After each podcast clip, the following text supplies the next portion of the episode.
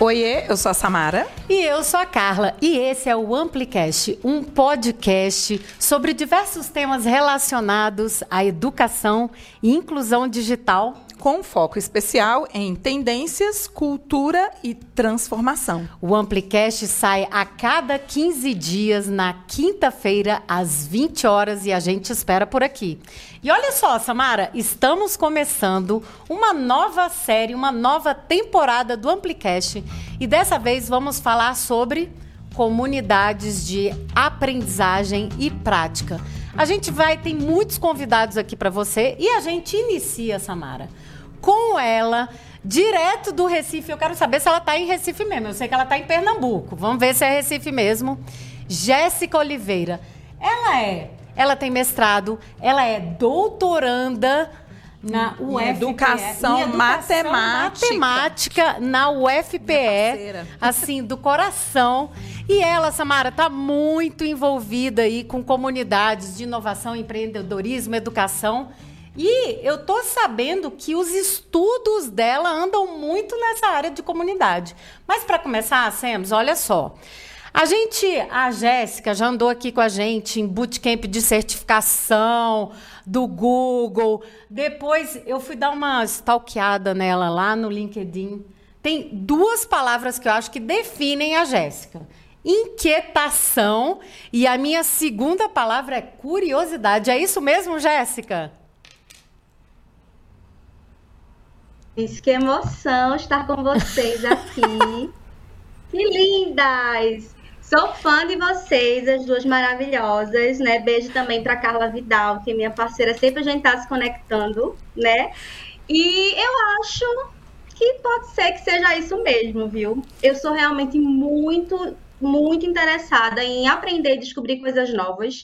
A minha psicanalista dizia que eu, que eu tenho pulsão de vida, né? Que então eu tenho muita vontade realmente de aprender e estar tá sempre envolvida nessas coisas, é, em comunidades, conhecer pessoas, conversar.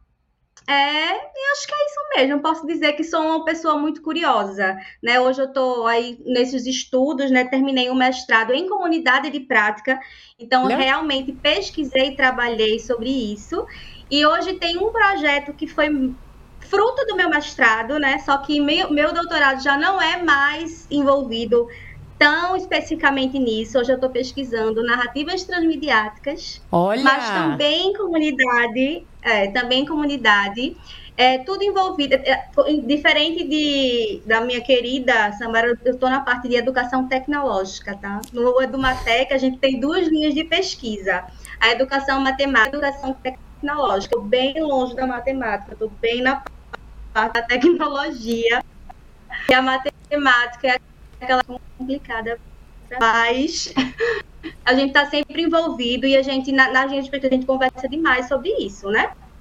Eu vou falar um pouquinho rápido, né, sobre a trajetória para vocês. Isso, é, fala um pouco é... para gente, Jéssica, dessa sua trajetória, né? Por que que é, esse seu interesse em comunidades e agora indo mais em narrativas transmediáticas. Fala um pouco aí dessa sua trajetória pela educação e por essas comunidades. Conta um pouquinho para gente. Sim. Bom, é, eu sou casada, né? Tenho, foi com o amor da minha vida, veja aí, tenho que deixar registrado isso. Canceriana, tenho uma família ótima tenho amigos fiéis, tenho amigos antigos. Hoje eu estou como coordenadora pedagógica nos anos iniciais. Estou no primeiro semestre do doutorado, né? Lá na Edumatec, na UFPE. Sou representante de turma, mesmo sem querer, mas fui eleita contra gosto da turma do doutorado. Estou é, em pesquisas, né? Estou imersa nesse mundo de narrativas transmediáticas, mas especificamente eu pesquiso sobre as narrativas transmediáticas a partir do universo de Harry Potter, Gente. criadas através da leitura, através da leitura numa perspectiva transdisciplinar. Então, eu estou nessa vibe aí. Veio também da minha trajetória de vida mesmo. Foi uma disciplina da, da, do mestrado, que a minha professora, sabendo, minha editora, sabia que eu sempre fui fã de Harry Potter. Então, ela me chamou para dar uma aula sobre o universo de Harry Potter, como narrativa transmitida. Eu fui pesquisar, eu fiquei assim alucinada. e eu disse, meu Deus do céu, que maravilha! E tentei e agora estou aí, mas não deixei de estar imersa em comunidade, porque eu faço parte de várias comunidades e eu acredito no poder da comunidade, né?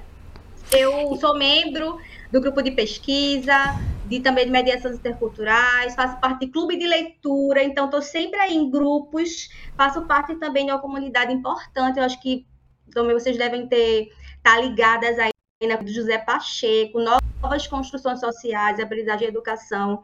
Então, ele trabalha muito com professores do, do mundo todo, trabalhando e pesquisando e fazendo pilotos de comunidades de aprendizagem aí pelo Brasil. Então, ele inclusive está aqui em Brasília, né? Ele mora aqui, né, Sams?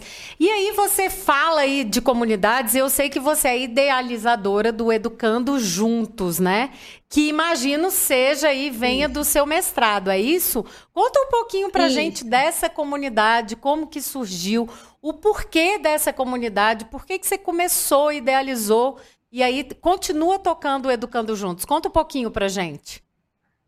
Isso. É, o Educando Junto, ele veio, na verdade, surgiu uma ideia na pandemia, no começo da pandemia, que eu falei, meu Deus, a gente vai ficar em casa, eu não aguento, eu gosto realmente de estar no meio da rua, como disse, né? Então eu tenho que fazer alguma coisa. Eu comecei a pensar, né? A gente criei um Instagram do nada, assim, do nada, para começar a compartilhar é, o que eu estava estudando, o que eu estava vendo, e começaram a vir outras pessoas falando comigo, conversando comigo, que estava gostando, que também queria fazer isso.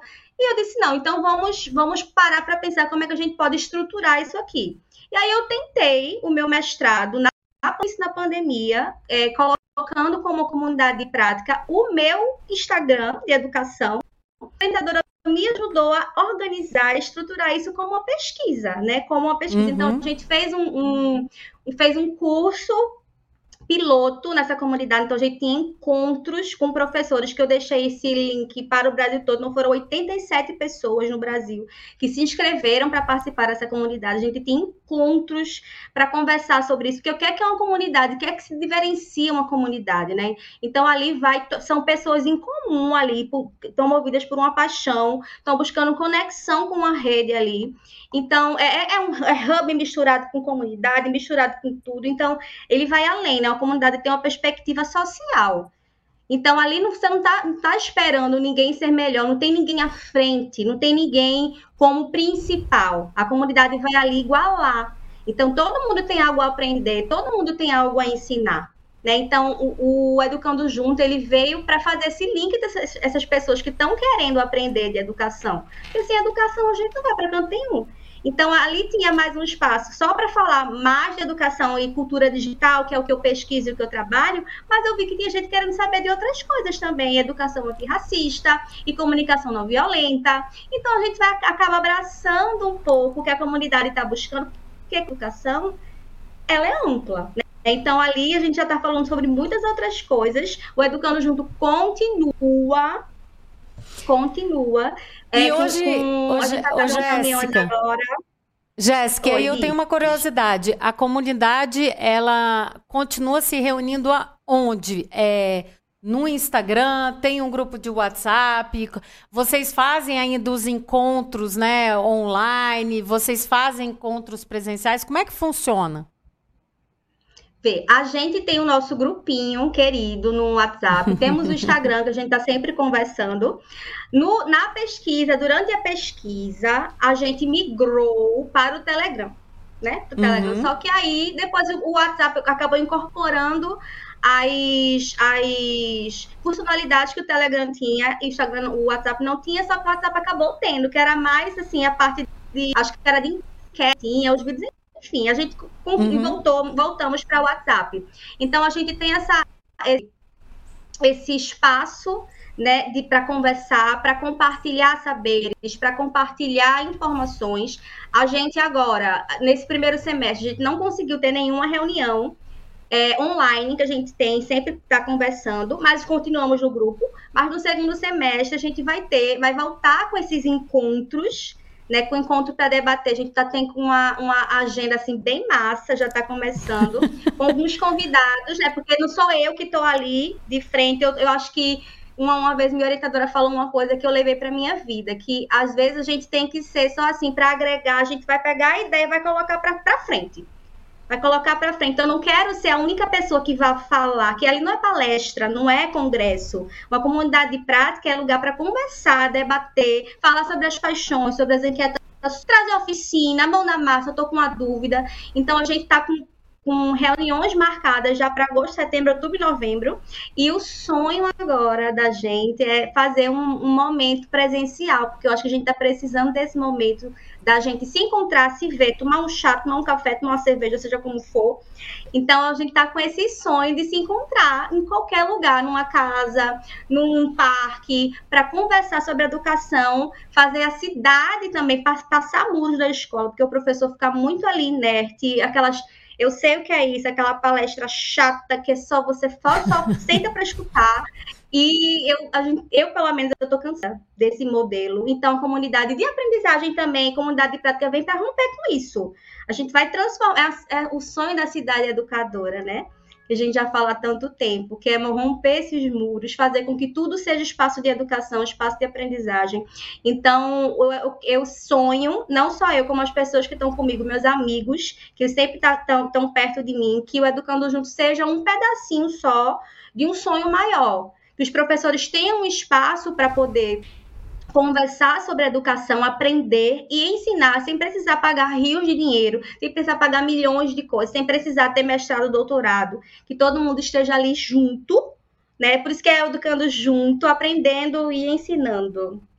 A ideia que é legal, é... Jéssica, que legal. E olha só, você falou que você tem uma comunidade educacional, né? E você acabou de dizer que a comunidade, ela tem exatamente esse papel de ser um espaço, eu chamo de espaço psicologicamente seguro, para que os profissionais troquem ali as suas ideias, tragam os seus anseios, né? A gente vive muito isso nas nossas comunidades aqui. Então eu queria saber se você acredita que a gente pode ter uma comunidade de aprendizagem e de prática em ambientes corporativos também, hum. em ambientes de trabalho, né? Porque com o educacional é muito comum. A gente já tinha comunidade na sala de professores. A gente meio que trocou esse espaço é, de sala de professores para outros ambientes. E aí é claro que cresceu, né? Porque quando você vai para o digital fica exponencial. Mas eu queria muito a sua opinião assim para ambientes de trabalho, ambientes corporativos. Você acha que vale também a gente ter comunidades lá?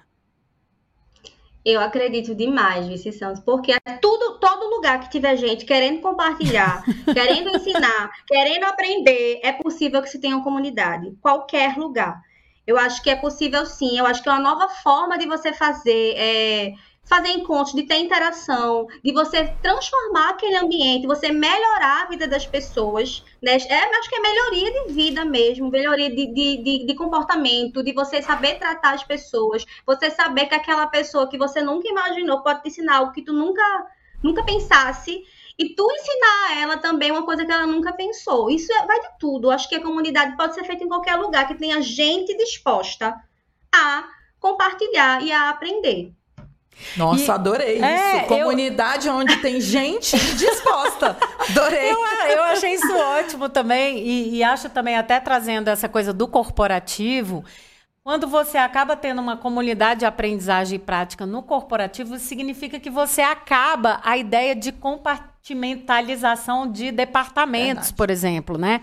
Você acaba trocando com outras áreas dentro de uma instituição que talvez vá trazer até mais riqueza para projetos, né, que você está desenvolvendo, que você precisa de ajuda é, de um parceiro que não é da sua área, não é do seu departamento, mas poxa, eu estou ali numa comunidade que tem alguém ali que pode me ajudar, verdade, né? Verdade. Então eu acho que isso começa a transformar a forma como a gente faz até desenvolver, porque aí a comunidade é o desenvolvimento profissional é contínuo, né? Quer dizer, aquilo que os RHs estão sempre lutando, né, Sams? De como é que você faz desenvolvimento profissional hoje em ambientes corporativos, né? É, e tanto para pequenas quanto grandes corporações, né? Às vezes a gente trabalha numa instituição maior que você não tem condições de conhecer todo mundo, até porque são setores diferentes. E dentro de uma comunidade de prática e de aprendizagem, você vai ter essa oportunidade de conhecer pessoas que são de outros departamentos, de outros setores e hoje até de outros estados, é. né? Às vezes é. você está numa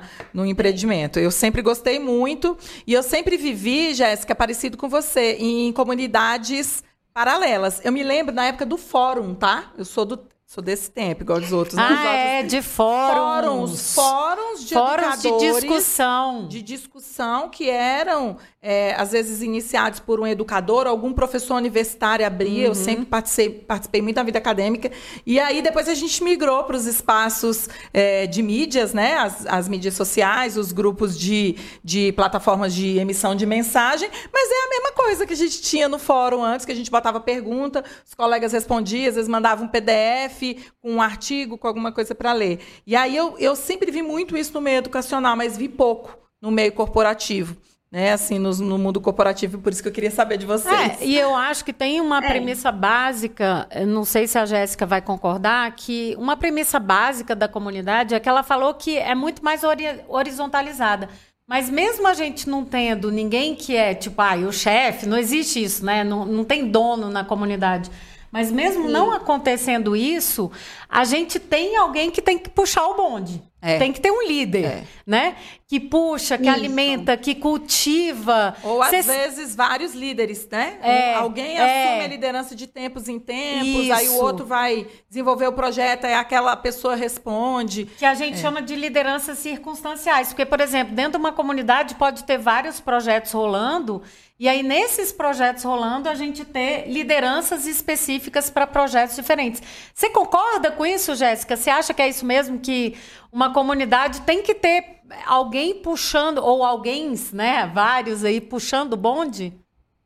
Concordo. Concordo que tem que ter vários alguém puxando uhum. e motivando aquela paixão, porque na comunidade o que é que é? ali é uma coisa em comum, é uma paixão em uhum. comum, é uma vontade coletiva, né? É, é, é, a colaboração de todo mundo, mas tem que ter essa pessoa que vai dar aquele gás, bora, vamos embora, vamos... reunião tal dia, e aí, tô pouco, a gente vai para onde? Tem que ter aquela pessoa que vai animar, né? E realmente é uma, é uma liderança gentil, né? Aquela liderança uhum. de uma pessoa que tá querendo botar fogo, né? Botar para moer, como a gente fala, né? Tem botar para moer, amei.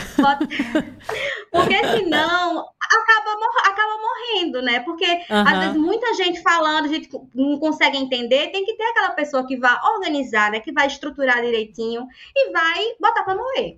Uhum. Botar para moer, Muito adorei. legal, adorei. Adorei. Tem que botar para moer numa adorei. comunidade. É isso aí, tem que ter mesmo essas Agora pessoas. é o seguinte, Carlota, é. nós queremos saber, Jéssica, o que, que você tem aí no seu caderninho digital de referências. A gente tem feito essa pergunta aqui para vários parceiros que estiveram com a gente no Amplicast, né? Então, uma dica, um pensamento, um autor, um livro, um vídeo, uma série Nossa. que você quiser compartilhar aí com a gente e com a nossa comunidade. Ah, né? ela deve ter mil coisas, né? Estudante como Sim, ela é. Tenho, tenho mil coisas, mas aí eu vou organizar na minha cabeça. Eu Bora. até anotei aqui uma, um, trecho, um trechozinho que eu vi, que eu acho importante, eu acho que tem que.